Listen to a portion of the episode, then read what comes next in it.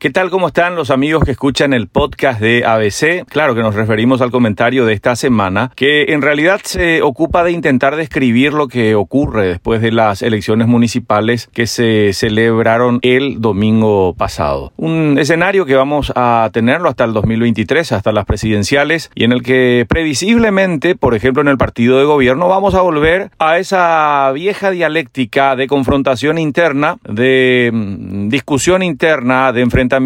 que probablemente acaben las internas, aunque habrá que ver eh, cuál es el saldo finalmente y si esas internas posteriormente hacen necesaria una nueva cicatriz entre los colorados. Pero es previsible que ya el cartismo empiece a recordar las críticas al vicepresidente Hugo Velázquez, recordar los calificativos de entreguista por aquella participación en el acta bilateral y sobre todo en, aquel eh, misterioso y enigmático abogado llamado o apodado José, lo que apareció como supuesto emisario del vicepresidente para tratar de negociar la cesión de energía de la ANDE a una empresa brasileña vinculada al presidente Bolsonaro. Y por otra parte, también vamos a tener del lado de los ahora velasquistas, si vale la expresión, eh, los cuestionamientos hacia Santiago Peña, su falta de militancia partidaria, su eh, dependencia del liderazgo del líder de su movimiento, Horacio Cartes, para la toma de decisiones. Entonces vamos a seguramente asistir ya a ese enfrentamiento dialéctico y a peleas que por momentos parecen irreconciliables, pero que luego nos demuestran mayormente, salvo que haya, insisto, un saldo muy, muy duro en las internas, que van a llegar unidos a las generales de 2023. Mientras entre los liberales es todavía más previsible eh, saber que Efraín Alere y Blas Llano no van a hacer las paces, que seguirán las críticas eh, muy duras de un lado, criticando a Alegre por el endeudamiento de su partido, por los resultados electorales de las últimas elecciones municipales, del otro lado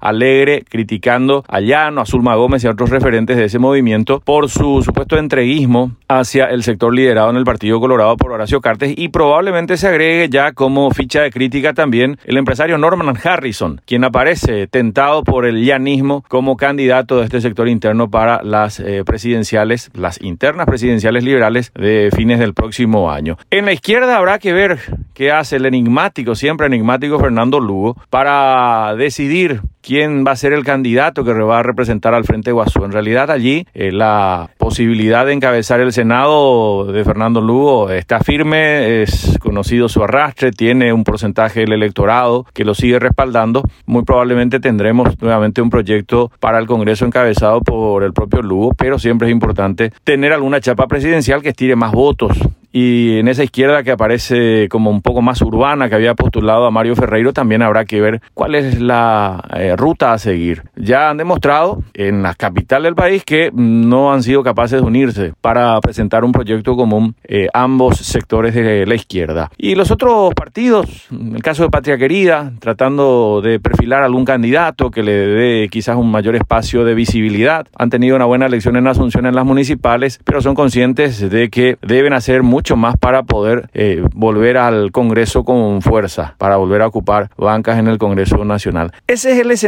muy previsible, dirán algunos dentro de la política nacional, que nos va a deparar internas el próximo año, pero proselitismo ya desde eh, dentro de algunos días y proselitismo abierto, ya sin eh, ningún tipo de, maquillaje. Un escenario que a, modo de, al modo de ver las cosas de nuestra parte por lo menos no nos va a ofrecer grandes sorpresas, a no ser que existan algunas oportunas apariciones del ex senador paraguayo Cubas, quien salió bastante golpeado en las municipales, o quizás de algunos, de, algunos de esos outsiders que aparecen de tanto en tanto en la política, decíamos, cuando más no sea para decirle a sus potenciales adversarios que ellos todavía no han ganado nada. Hasta la próxima semana.